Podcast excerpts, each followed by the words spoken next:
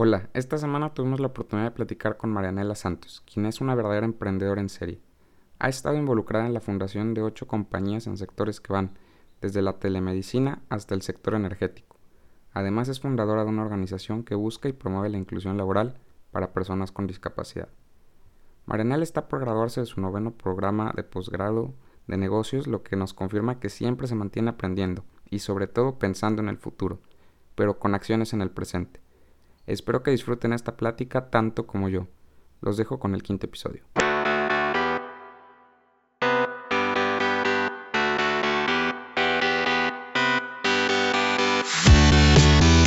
Toda historia tiene su punto de inflexión. En este podcast los invitados nos comparten sus historias de éxito, pero también cómo han superado sus principales retos y cómo estos momentos los ayudan a reinventarse y a sacar lo mejor de ellos. Queremos compartirte historias de personas que se atrevieron a dar el primer paso, pero sobre todo que no han resistido sin importar cuál es su sueño. A través de este podcast quiero que tú y yo podamos tomar lo mejor de sus experiencias para impulsar cualquiera de nuestros objetivos a la meta que anhelamos. Queremos compartirte estas historias para que después empieces a escribir la tuya y pronto la escuchemos.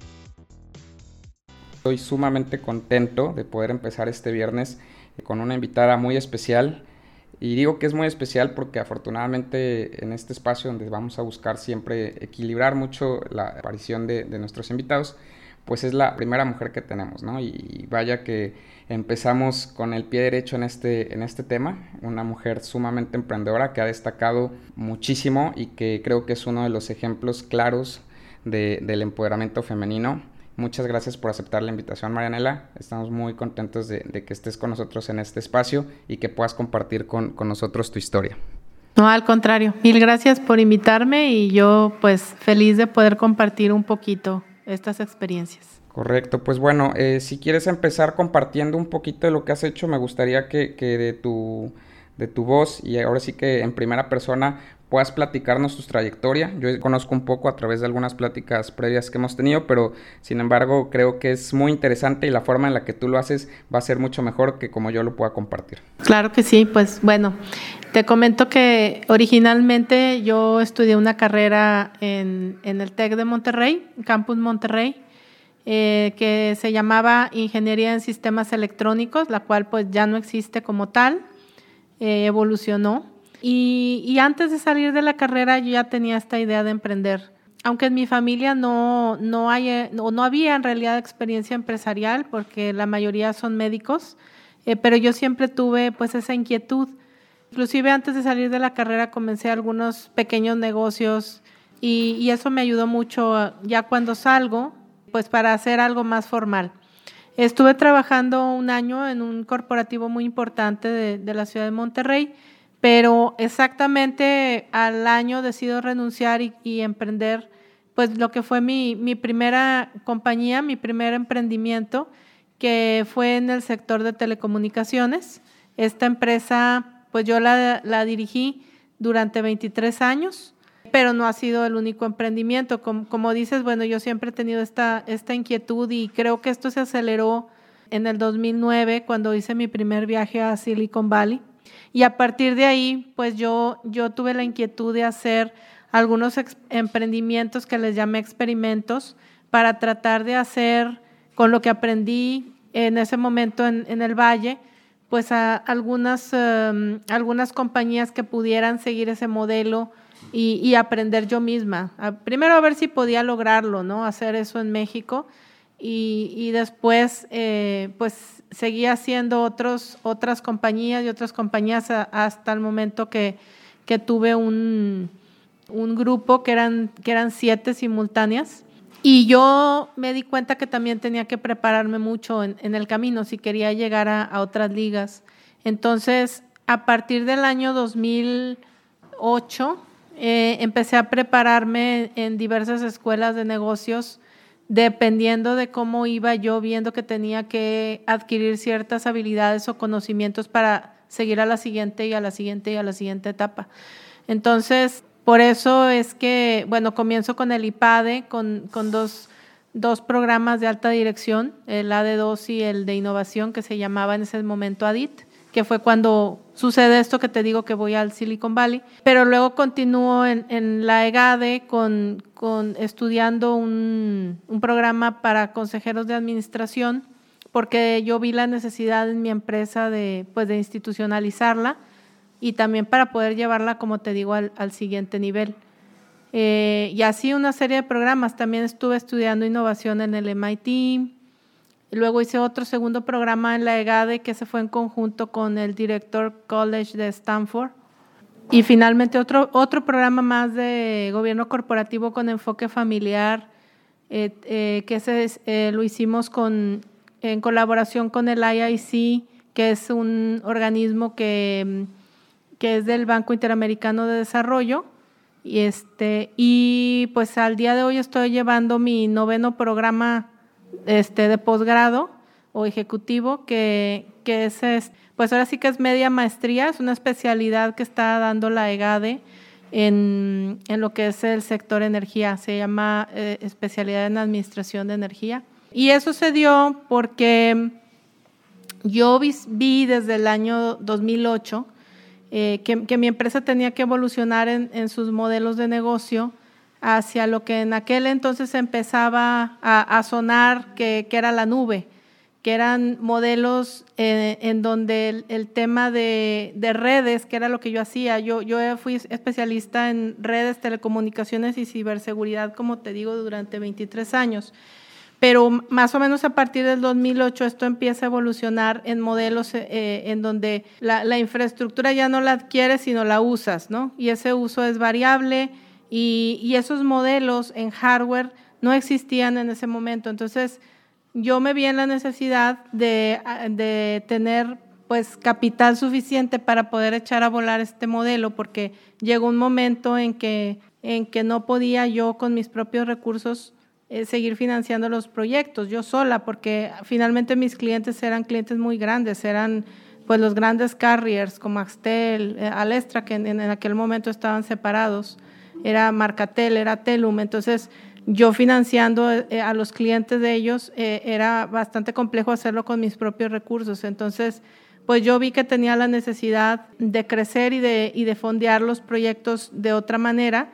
Y por eso es que me di a la tarea de prepararme para, para poder llegar a otras ligas. Y pues básicamente... Em, empezamos, como te decía, con el tema del, Banco Interamericano, pero yo ya había visto que finalmente había tres caminos, que era seguirlo con los bancos, era la Bolsa Mexicana de Valores o era un fondo de capital privado. Y en aquel momento yo no sabía qué era lo que iba a suceder más adelante, así que pues comencé a caminar los tres caminos, que al final de cuentas se dieron los tres, pero yo no sabía que iban a suceder los tres, entonces lo que sí veía es que tenía que prepararme porque eran pues otras ligas y otra forma de, de manejar la compañía, mucho más institucional y mucho más profesional.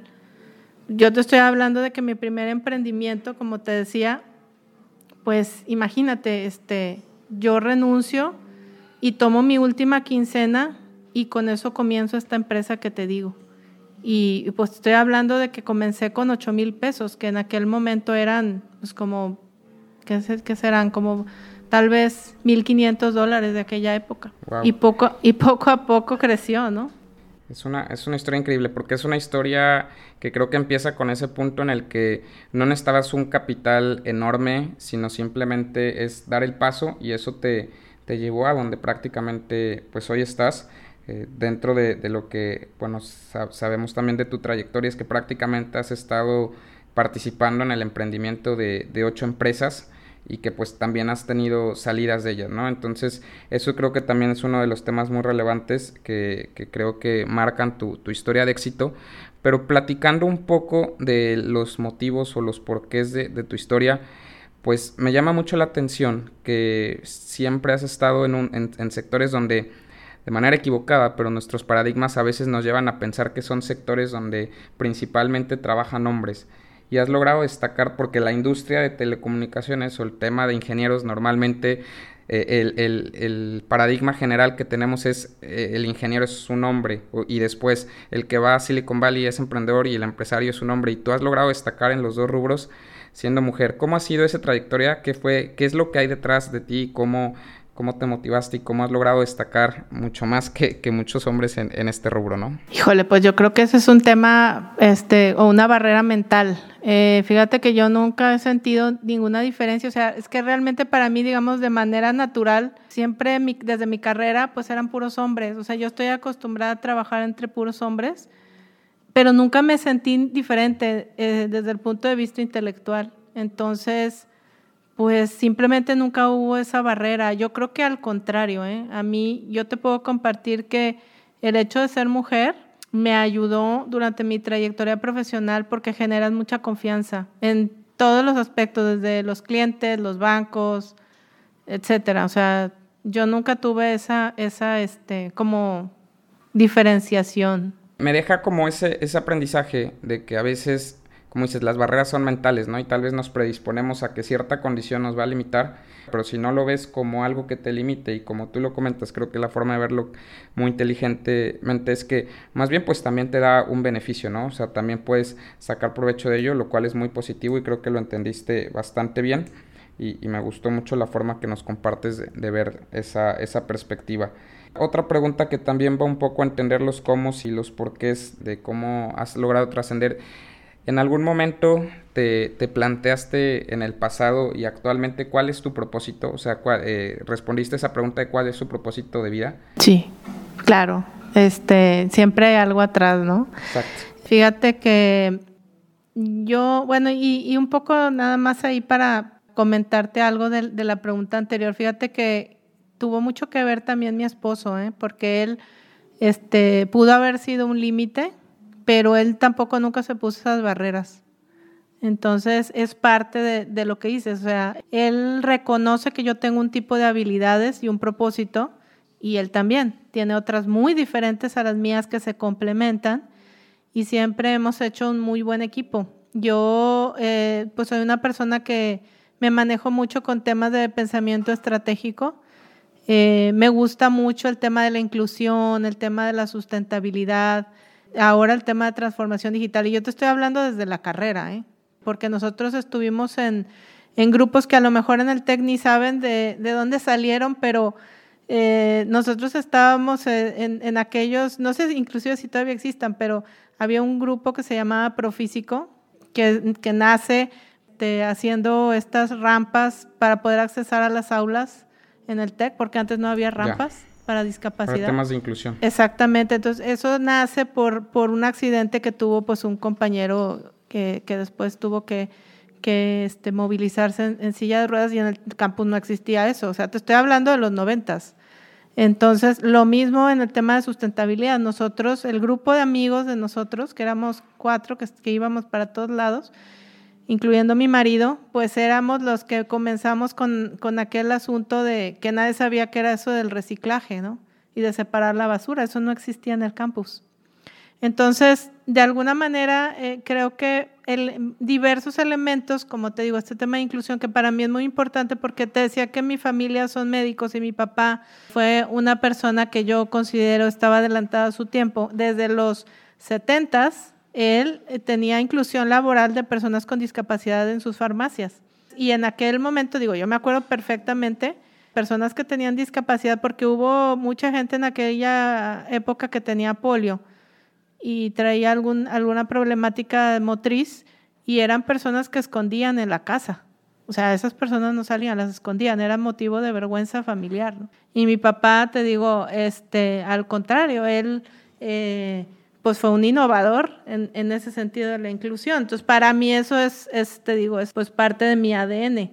Luego tuve una experiencia personal ya como, como mamá, tuve un embarazo muy complicado y eso yo creo que amerita toda una plática. Pero haz de cuenta, digo, para resumírtelo muy sencillo, yo tuve un embarazo que se llama múltiple espontáneo, quiere decir que me embaracé de triate sin tratamiento y una de las bebés, es, cuando nace, eh, bueno, una fallece, pero no me la pueden sacar, me quedo así. Y cuando nacen las niñas, mm, este, como nace la gemela con, con una hemorragia en el cerebro, a mí me dicen, mira, pues tu niña puede tener de todo a nada.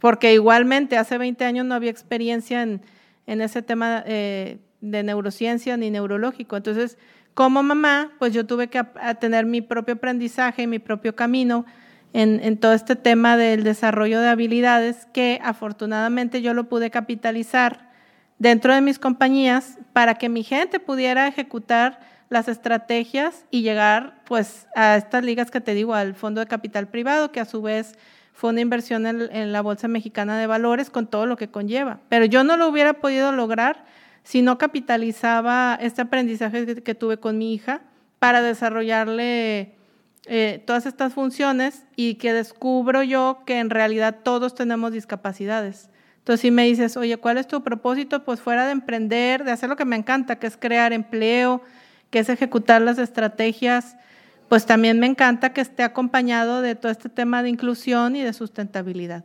O sea, es un súper propósito, ¿verdad? Porque le, meto muchos ángulos. Pero está padrísimo porque se me hace muy integral y, y creo que capitalizas otra vez un punto sumamente relevante, que es el hecho de cómo todo el, el tema del, del aprendizaje que, que has ido teniendo y que vamos teniendo siempre nos, nos, nos ayuda en algún punto de nuestra vida, ¿no? O sea, como que todas las experiencias pasadas van formándonos hasta el nivel de, de, poder afrontar las oportunidades que en ocasiones ya, ya tenemos eh, ahí, pero que si no nos hemos preparado o, no sabemos o no recordamos todo el aprendizaje que traemos, las podemos dejar pasar y desaprovechar. Sí, totalmente de acuerdo. De hecho, yo creo que es como dices, todas las experiencias este, que supuestamente son malas, pues no, o sea, no, no, yo creo que no existe tal cual eso, sino es una experiencia de la que tienes que sacar un provecho, sobarte si te caíste, te levantas, te sobas y le sigues y ves cómo capitalizas eso para sacarle un, un provecho. Sí, correcto. Y eso, y eso es lo que eventualmente nos ayuda a potencializarnos. Y ahorita nos compartías un poco de, tu historia, Marinela, pero me gustaría que, nos compartieras cuál es, cuando piensas en tu mayor reto o, tu mayor aprendizaje, ¿qué historia viene a tu mente? Definitivamente la que te comento del embarazo, porque pues estoy hablando que es una historia que de hecho sigue, ¿no? O sea, yo ya llevo 20 años con este aprendizaje de, del tema de, de neurociencias, porque te digo, yo me di cuenta poco a poco, ¿no? Que todo mi personal tenía las mismas discapacidades, lo pongo así entre comillas, que mi, que mi hija. más bien me di cuenta que todos tenemos discapacidades. ¿Qué significa eso? Pues que a lo mejor hay algunos que tienen problemas para concentrarse o función ejecutiva, que es la que te ayuda, de cuenta, a planear para lograr un objetivo.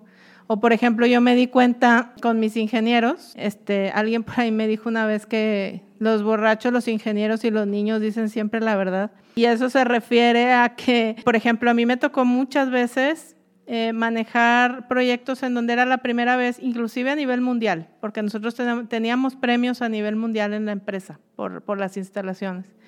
La primera vez que se iba a instalar X cosa, ¿no? En, en lugares muy complejos, en donde hay infraestructura bancaria, eh, etcétera, ¿no? Y que llegara el ingeniero con, con falta de aquello que le llamamos inteligencia emocional, ¿verdad? Y le diga al cliente que era la primera vez que íbamos a instalar eso, pues obviamente el otro se sentía nerviosísimo, ¿no? Toda la incertidumbre del mundo. Exactamente. Entonces, te digo, así como esas, esos pequeños ejemplos, yo me di cuenta que en realidad teníamos mucho que hacer. eso es lo que ahora le llaman soft skills. Y entiendo que ahora en el modelo del TEC 21 eso es en lo que se van a concentrar, en desarrollar habilidades. Y yo te podía decir que como empleadora, definitivamente eso, es lo que tú quieres. Lo, tú quieres que la gente venga con habilidades, no con, bueno, lo pongo entre comillas, conocimientos, porque en realidad eso, pues eso no existe. Lo que tú necesitas es que tenga habilidades y por eso nosotros entrevistábamos de una forma muy diferente, contratábamos de una forma muy diferente, compensábamos también, pero sobre todo era eso, era desarrollar habilidades sobre quien se dejaba, ¿eh? porque hay gente que no se dejaba. Y te puedo compartir que como lo hacíamos era a través de herramientas, o sea, era muy científico esto, no era al tanteo, era, era con, con herramientas muy precisas de recursos humanos. Y eran las mismas que utilizaba yo con mi hija, pero a nivel empresarial. Sí, al final creo que como, mencionamos, la, el aprendizaje te ayuda a, poner, a poder ponerlo en práctica en, distintos escenarios. Sobre ese punto que comentas, se me hace muy interesante para el caso de, un líder que buscas eh, contratar para alguna de las compañías que, que lideras. ¿Cuáles son las principales habilidades que tú identificas como innegociables, o sea, que sí o sí debe de tener esa persona. Bueno, así si tú me dices que una, una sola cosa que sea innegociable es honestidad, para mí eso es fundamental. Y después de eso, pues alguien que tenga capacidad de adaptarse, porque pues yo siempre he estado en temas de tecnología y tú sabes que el tema de tecnología es por definición cambiante. Eh, y México es una cultura, bueno, yo creo que toda Latinoamérica, y eso está súper estudiado. Somos una cultura que no nos gusta el cambio, nos crea mucho estrés el cambio, no nos gusta. Entonces, eh, alguien que no sea capaz de adaptarse al cambio y, y, y, aún más allá, de ver hacia adelante, porque yo, de hecho a mí mi gente siempre me decía, sobre todo mi director comercial, que yo era, me decía la niña del futuro, porque yo siempre estoy, y eso lo aprendí en Silicon Valley, tratando de pensar en bloques de cinco años hacia adelante. Siempre. O sea, cinco años, cinco años, analizar. De hecho, yo tengo por ahí mis futurólogos de cabecera, que son personas que, o sea, son analistas, ¿verdad? Analistas de negocios, que hablan, que, publican artículos o, o publican información sobre cómo se va a comportar X industria en el futuro. Llámese la de la energía, la de TI de tal especialidad, etcétera. O sea, eso es está hay mucha información sobre eso de la OCDE y de estas personas que profesionalmente se dedican a al tema de así tal cual de la futurología en términos de analistas de negocios. Y eso es algo que recomiendo, súper recomiendo.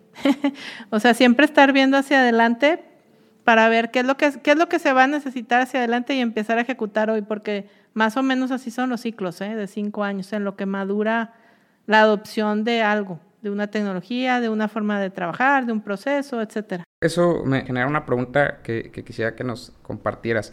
Cuando tú empiezas a crear una empresa, me imagino que la empiezas cuando el tal vez el nivel de adopción todavía ni siquiera está en su punto, ¿no?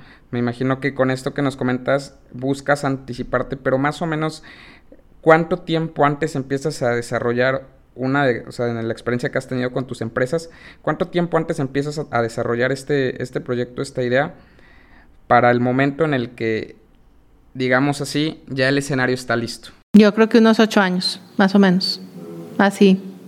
Y suena un chorro, ¿no? Pero Créeme que en negocios, y aparte en, Latinoamérica siempre vamos como un poco más atrás. Que fíjate, curiosamente, digo, ahorita me viene a la mente un proyecto que hice y de una empresa que también se vendió esa, esa tecnología y esas patentes, temas de telemedicina. Eh, por cierto, ahí trabajé con migrantes, porque bueno, para mí la parte humana es fundamental, ¿no? Es parte de mi ADN. Eh, migrantes eh, mexicanos que, pues bueno, siempre tenemos esa idea de que como ya están en Estados Unidos, ya lo hicieron y vivieron felices para siempre y nada que ver. Eh, hay una estadística de la, de la CONAPO muy, muy contundente de que estas personas a partir de los 50 años se dispara su nivel de discapacidad porque todo toda su juventud, toda su vida vivieron con muchísimo estrés, con depresión, eh, con miedo, pues porque no tienen papeles, porque están solos y eso los lleva a temas eh, de, enfermedades mentales. Y sobre esto, eh, pues yo estuve, yo estuve trabajando ocho años con, esta tecnología que desarrollamos en, Europa, México y Estados Unidos. Fue una, un proyecto muy grande eh, en tiempo y en, yo creo que en alcance, porque en el mismo Estados Unidos, ese fue un proyecto que hice dentro del MIT, la, la validación, y en el mismo MIT lo veían como algo demasiado innovador. O sea, yo lo estuve trabajando remoto, yo aquí en Monterrey, ellos allá, era un equipo de ocho personas que estaban trabajando el proyecto y lo veían como algo demasiado innovador. De hecho, tenían mucha curiosidad de conocerme. Ya cuando viajé al siguiente año, en enero, que me entregaron el proyecto, querían conocerme porque se les hacía algo este, como muy raro que alguien estuviera trabajando para fines civiles en temas de telemedicina, porque normalmente en Estados Unidos, eh, cuando hay una tecnología nueva, primero siempre es con fines militares y luego lo hacen para fines civiles. Entonces les hacía rarísimo, ellos no tenían experiencia. Sin embargo, en Europa, pues eso, telemedicina se hace desde 1938 pero acá no. Entonces, te digo, este, si en, si en, Estados Unidos, imagínate en México. ¿no? Eso, eso nos demuestra que sí podemos ser pioneros, ¿no? Que no siempre tenemos que, ah, que ser los, los seguidores. Y eso creo que es muy padre y es muy gratificante saber que como mexicanos podemos ser los primeros. Sin duda, sin duda. Yo créeme que todos los días, o sea, mi, mi pensamiento no está aquí. Te digo, yo, bueno, sí vivo en el presente, pero también en el futuro. Entonces, yo siempre veo las inversiones a largo plazo. Eh, entonces, este, lo que esté pasando ahorita, pues igual y no me afecta, no me afecta tanto. Fíjate que yo he aprendido mucho eh, de otros países. Bueno, aparte que mi marido es sudamericano, entonces soy mitad sudamericana desde hace 25 años. Y de la experiencia de, Argentina, la experiencia venezolana, yo he aprendido muchísimo. Entonces, eh, cómo sacarle la vuelta pues a estas vaivenes económicos ¿no? que tenemos en Latinoamérica, cómo blindarte de eso, pues es algo que aprendes. Y yo creo que en, Estados Unidos eso no lo deben ver como algo rarísimo porque allá todo es bien estable. En cambio nosotros siempre vivimos entre la incertidumbre y, y el vaivén, entonces te vas acostumbrando. Y ese vaivén, digo, tiene su parte negativa, pero también creo que, como lo comentas, ¿no? Si eres capaz de entenderlo como tú nos compartes ahorita, pues también eres capaz de detectar las oportunidades que, va a generar. Sin duda, sin duda. Y hay muchísimas. De hecho, hay más de las que puedo yo hacer, ¿no? Este, a veces eh, doy conferencias y les pongo algunas, algunas este, estadísticas o gráficas o mercados y trato de darles ideas porque, pues, e, eso de, de ver las cosas así en cortito, eh, te acota mucho. Entonces trato como que, de que le den como un zoom out al, mercado para que puedan ver todas las grandes oportunidades que hay. Son muchísimas. Ojalá pudiéramos hacerlas todas. Ojalá yo pudiera hacerlas todas. No, no se puede, ¿no? Pero son demasiadas, de verdad. Yo siempre soy súper positiva. o sea, hay muchas cosas y, ¿sabes? Lo malo es que como no estamos acostumbrados a verlas, pues los extranjeros son los que vienen y lo capitalizan. Sobre todo ahorita, ¿eh? Vieras la cantidad de gente que está llegando de San Francisco acá, con todas las oportunidades que hay en FinTech, por ejemplo, o de Irán. O sea, tú te imaginas gente de Irán viniendo a vivir a, México o de San Francisco a, a México, porque ven las grandes oportunidades y nosotros estando aquí, pues como que no, no sé, estamos distraídos tal vez. A veces nos ciclamos nos ciclamos. Entonces, tienes razón, fíjate que a mí es, para mí el antídoto de eso es viajar, siempre me, me ayuda eso. Cuando viajo, como que, no sé si hasta en el avión ya se me empieza a despejar la mente, yo creo que sí es importante. Correcto, y de hecho quería preguntarte, y, creo que eso nos puede ayudar mucho a, entender y poder aplicar parte de lo que a ti te ha llevado a, a dónde estás. ¿Cuál es tu proceso para futurear? Ya decías que te acercas con especialistas, pero, pero ¿tienes alguna técnica específica para empezar a, pensar de esa manera? ¿O cómo, cómo una persona que, que quiera empezar a, seguir esos pasos puede, puede empezar a hacerlo? Fíjate que eh, sí, o sea, bueno, primero yo tengo así como mi, mi listado, por así llamarlo, este, de las empresas, no de las empresas, de las industrias eh, de alto valor. Lamentablemente en México el 93% de nuestro aparato productivo está en industrias de bajo valor. Eso quiere decir que no hay manera de que subas los sueldos, eh, porque cuando tú produces una hora producto en cualquiera de estas industrias, el mercado te va a comprar ese producto ya sea en, en menos de un dólar, en menos de 10 dólares, en menos de 100 dólares.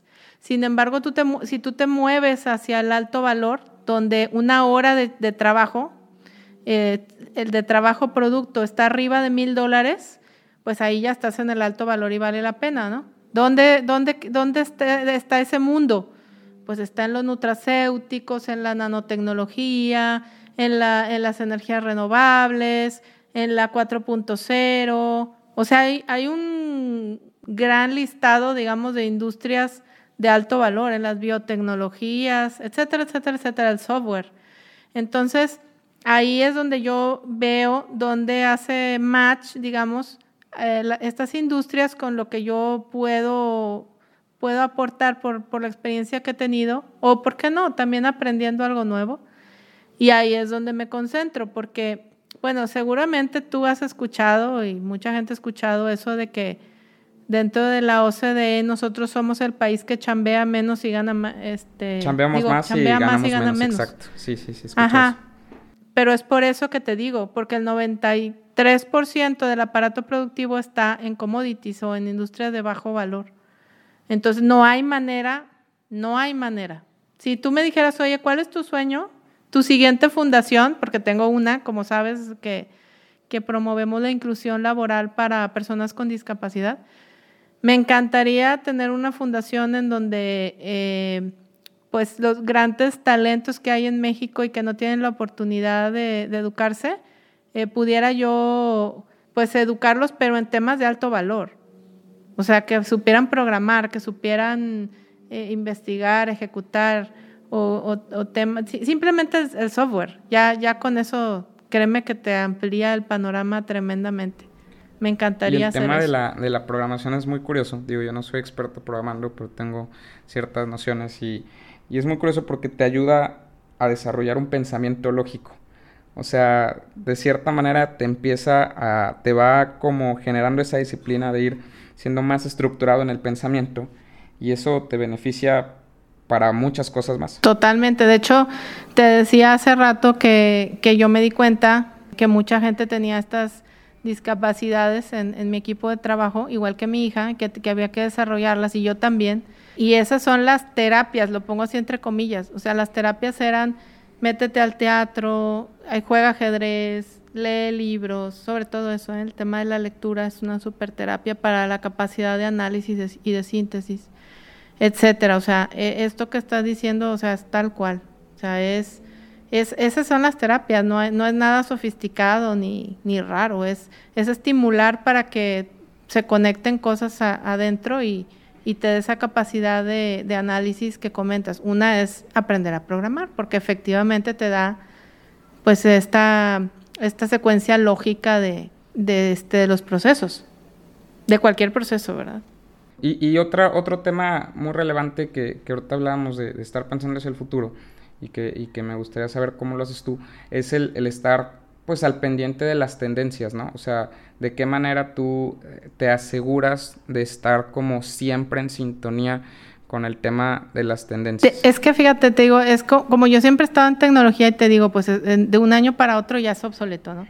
A fuerzas te tienes que ir hacia adelante. Entonces, eh, yo, yo tengo demasiados años ya, tengo como 25 años de estar haciendo análisis hacia adelante y hay mucha información de fuentes muy confiables, te digo, sobre todo de la OCDE, que hablan de las famosas macro tendencias. Entonces, si tú quieres eh, saber, pues te metes a las grandes casas consultoras, los famosos Big Fours, te metes a, a las, eh, te a organismos como la ONU, la OCDE, y todos te van a hablar de, las, de los trends, macro trends, mega tendencias, y sobre eso, eh, te digo, luego ya me volteo a ver en las industrias y ver dónde yo puedo generar valor. Así es como lo hago. De hecho, es algo bien sencillo. Cualquiera lo puede hacer. Eso te iba a decir, o sea, lo estás describiendo de una manera así muy, muy sencilla, donde nos lo estás aterrizando a un punto en el que podemos empezar a hacerlo, pues prácticamente, eh, pues ya. Y eso creo que, es, que está bien padre. Es correcto, o sea, no es así como que tengas que ir a, a la NASA ni nada por el estilo, o sea, todo está en Internet y es nada más de hacer un análisis y ejecutar. En realidad, fíjate, esa es otra cosa que yo aprendí en el Valle, que allá no existen los contratos de confidencialidad y estas cosas, este, como en México, porque allá, al contrario, todo el mundo está compartiendo las ideas todo el tiempo, pero porque allá lo ven como que, bueno, número uno, pues conectas una persona con otra persona, pero número dos es esto de que el, que tenga capacidad de ejecución, pues ese es el bueno. O sea, eso no es de contratos o no contratos, es el que lo puede ejecutar. y eso quiere decir hacerlo ya ahorita. sí, porque a veces nos quedamos siendo, y digo, creo que es muy común que, que, que todos nos vamos a sentir identificados que en algún momento de nuestra vida nos ha pasado que decimos, tenemos esta super idea, ¿no? Y como que, ay, se me ocurrió esto. y de repente ves eso ya aplicado en la realidad y dices, ay, a mí se me ocurrió, pero pues eso nos comprueba que realmente una idea como tal no tiene el valor, sino lo que le da el valor, pues termina siendo el que lo hace y ese salto es grandísimo, o sea, de tener la idea a ejecutarla, híjole, creo que hay bastantes kilómetros de diferencia. Así es, de hecho, este Tal, tal cual como lo dices. Yo lo que he visto es que cuando a uno se le ocurre una gran idea, pues a otras 200 personas se les ocurrió también. Pero ese no es el chiste, es el que lo puede ejecutar. Entonces, ese es el secreto. Y eso es bien importante porque creo que desde el sistema estructural de cómo funcionan las cosas, ahorita que nos compartías eso que, que yo desconocía cómo es en Silicon Valley, pues eso fomenta a darle todavía más valor a la ejecución, porque a veces aquí, inclusive, digo, la forma de pensar y creo que hasta el mismo tema de tener tantos en y demás, lo que nos va llevando es a, esa limitación de no compartas tu idea porque te la van a robar.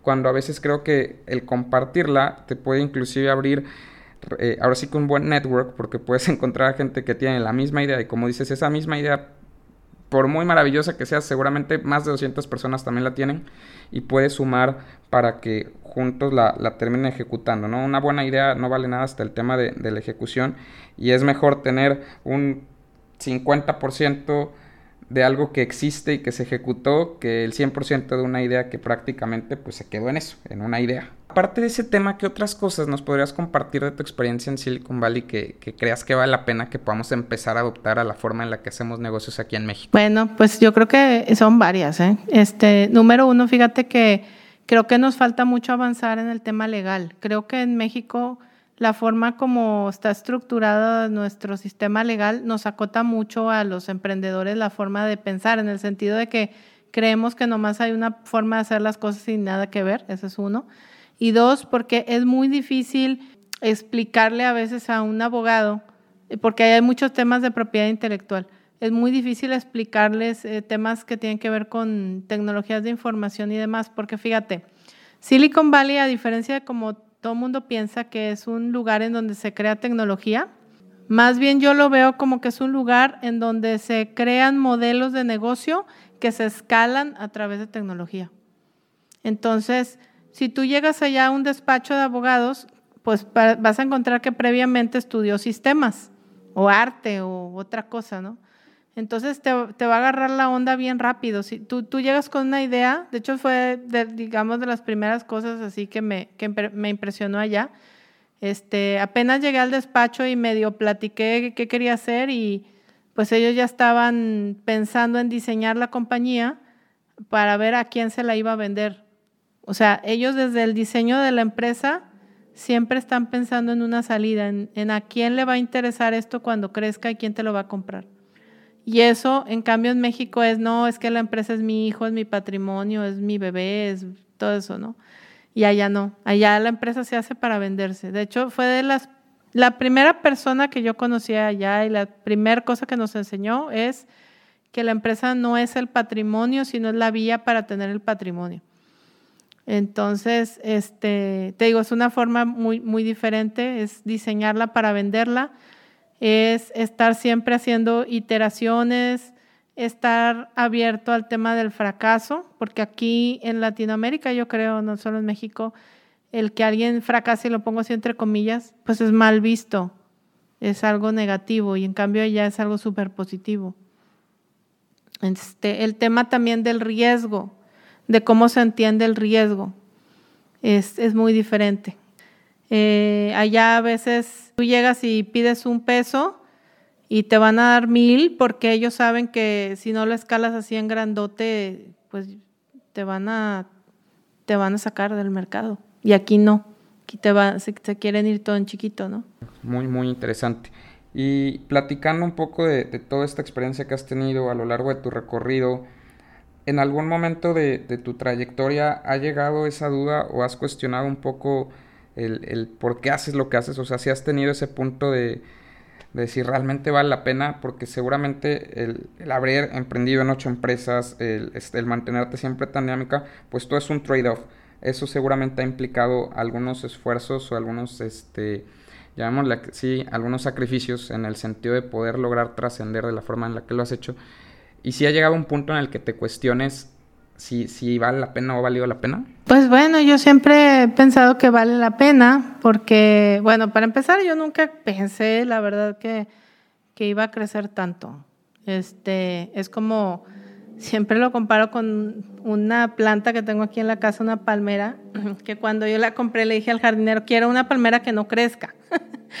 y pues no, o sea, es un palmonón, ¿no? Este, entonces pues siempre le digo a mi marido, no, pues como la palmera, ni modo, ¿no? O sea, no, yo no lo, no pensé que, fuera a ser así, pero luego me di cuenta, inclusive esta plática, ¿eh? fíjate que a mí no me gustaba para nada hablar de todo esto, digamos así, de mi trayectoria profesional y todo esto.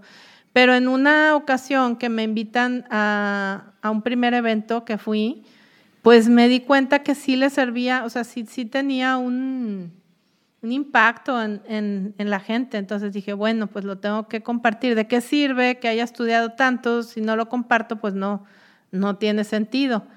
Lo mismo en las empresas, o sea, eh, para mí lo que, lo que a mí me mueve, como te digo, es el tema, el tema humano, el, el crear eh, empleo, porque pues en México eso hace mucha falta. Entonces, pues eh, digamos que todo eso para mí es muy satisfactorio. El, lo que tenga que ver con el tema humano. Mientras haya un tema humano ahí de por medio, para mí vale la pena. Sobre todo este punto, ¿qué, qué es lo que te espera? Ahora sí que en los próximos meses que, que nos puedas compartir y también dónde la gente puede darle seguimiento a todas las iniciativas que has hecho y poderle darle un seguimiento a, a, la trayectoria exitosa que has, que has ya construido. Bueno, pues ahorita, como te platicaba, estoy trabajando en, eh, muy de lleno en el sector energía. Eh, fíjate que traemos ahí algunos eh, pues, productos patentados, en, específicamente ahorita para, para, temas fotovoltaicos y de cuartos limpios. te platico súper rápido que lo que nosotros detectamos como oportunidad es que como en México no está correctamente regulado el tema de las instalaciones fotovoltaicas, este, y bien curioso, ¿no? Y a nivel residencial, por ejemplo, yo veo que todo el mundo es precio, precio, precio, precio, y no se dan cuenta que es riesgo, riesgo, riesgo, riesgo. Este, el otro día le estaba diciendo a mi marido que quería comprarme un dron Simplemente aquí donde vivo, ¿no? En la colonia, hay un montón de instalaciones mal hechas. Yo te diría que el 98%. Entonces yo le decía, voy a subir un dron para tomar fotos y poner, mira, esto no, esto no. O fíjate cuando compres tus paneles solares, que no te los instalen así o que no te hagan así, porque todo eso te puede provocar accidentes. Al final es una instalación este, eléctrica, es un sistema que genera energía y puede haber accidentes fatales, simplemente con los vientos, ¿no? Eh, yo te diría que el tema de, las instalaciones eh, a, partir de las estructuras, el 98% está mal hecho. Entonces, por eso nosotros vimos ahí un área de oportunidad. nosotros siempre hemos creído en el tema del conocimiento ¿eh? y del, de certificarnos y todo esto, la parte técnica. Entonces, decidimos hacer un producto muy bien hecho, de muy bajo costo, 100% mexicano y que fuera exportable, o sea, a los Estados Unidos, porque este, creemos que aquí podíamos aportar muchísimo valor. Entonces decidimos hacer estos productos para integradores, que ya son kits hechos a la medida, que se hicieron bajo especificaciones eh, de simulaciones de, software y en túnel de viento y con un montón de pruebas. Inclusive los hicimos para que funcionen en, en zonas de huracán. Eh, o sea, al principio habíamos hecho varios diseños no es lo mismo instalar en Guadalajara que en Cancún que en Monterrey. Y decidimos al final, ¿sabes qué? Vámonos al peor escenario, que es un Cancún, una zona de, huracán, y hagamos todos los kits así. Entonces ya viene el kit con todos los... Ahora sí que con... A prueba de huracanes. Sí, y con todos los tornillos y con todo lo que quieras. Entonces, ahorita estábamos trabajando mucho en el sector energía. Sigo con mis temas de discapacidad. Tenemos una compañía que la mitad del personal tiene discapacidad. Eh, sigo con mi fundación, hablando mucho de cómo, cómo es la experiencia de trabajar con personas con discapacidad, sobre todo intelectual. Y, y bueno, soy consejera en, en, un par de empresas que, que, están en el sector financiero. Estoy trabajando mucho con, con el tema de fintech. Y, pues algunos proyectos nuevos, eh, ahora sí que son sorpresa, pero... Sí, esos, esos esperaremos. Sí, pero ahorita pues estoy, te digo, trabajando mucho en ese sector de energía y mucho, mucho en la parte de inclusión, en la parte de sustentabilidad también. Qué interesante. Y bueno, para ir cerrando, normalmente terminamos la, la, la plática con una dinámica en la cual Tú tienes una opción de elegir, puedes elegir una o puedes elegir hasta las tres recomendaciones, dependiendo este, que, quieras compartir con nosotros, pero puedes recomendar un libro, una serie y un buen hábito. Digo, puedes recomendar una de cada una de las tres o puedes recomendar solamente uno de, uno de los tres rubros. Ok, bueno, una serie me encantó eh, esta serie de, de Self-Made obviamente, ¿verdad? Es una mujer que hace una gran compañía. Esa la recomiendo. Pues de hábito, definitivamente es el de leer y leer diario, porque te decía, la, la lectura te da capacidad de análisis y síntesis. Cualquiera que haya estudiado una maestría sabe que tiene leer, que leer y leer y leer. Y porque, pues, es la forma como al final viene este tema de análisis del que hablábamos hace rato, ¿no? De, de ver hacia adelante y todo eso. O sea, si vas a leer, pues lee cosas que, que valgan la pena, como esto de macrotendencias, de temas de negocios, estrategia. Digo, hay tantos temas. Este, a mí me gusta mucho también el tema de, del espacio. Este, veo muchas, muchos documentales. Otra cosa que fíjate que sí les, les super recomiendo, no sé si como hábito hobby o qué, es, este, me gusta mucho ver programas documentales que tengan que ver con historia y específicamente de temas de la Edad Media, donde hay mucho tema de batallas, porque fíjate que esto tiene mucho, mucho que ver con el tema también de pensamiento estratégico, el cómo organizas un, pues ahora sí que en una guerra. Entonces me gusta, me encanta ver esa parte de, la historia, eso también se lo recomiendo. Y de libros, pues Fíjate que hay uno en particular que, eh, que sí, sí recomiendo, que es de una doctora hindú que ella trabaja en una universidad holandesa, se llama Payal Arora, y este libro se llama The Next Billion Users, el siguiente billón de usuarios, y es súper interesante. De hecho, digo, me ha tocado, la verdad, este, colaborar bastante ahora en, en la parte de la Escuela de Negocios en el TEC. A veces nos presentan por ahí el, este, los trabajos finales eh, de, la maestría de, del MBA y yo siempre les digo que por qué hacen planes de negocio que nada más funcionan en, San Pedro, ¿no? Este, o en zonas de, de alta ingreso económico cuando el negocio está en el siguiente billón de usuarios. El siguiente billón de usuarios es lo que se llama la base de la pirámide esta señora es una antropóloga digital y, habla de eso, de comportamiento humano y su relación con, con, todo lo digital, con los celulares, con el Internet, con las tecnologías de información y cómo este mercado, pues e, ese, ese es el que va a ser exitoso y es el que todos quieren, el que Amazon quiere, el que Google quiere, el que Facebook quiere, es el del siguiente billón de usuarios. Y ahí habla de pues todos los paradigmas que tenemos, ¿no? Que pensamos que que en la base de la pirámide pues no quieren los mismos servicios o no pueden o tienen otras prioridades, ¿no? Este, y no, quieren exactamente los mismos servicios de entretenimiento, eh, etcétera, etcétera, etcétera. Lean el libro, vale la pena. Hay mucho que aprender ahí sobre todo lo que me decías, oye, ¿de dónde, de dónde saco ideas de negocio? Pues de ahí. Perfecto, sí, de hecho me dejaste muy picado con eso y pues seguramente voy a ser de los primeros en empezar a leer esto.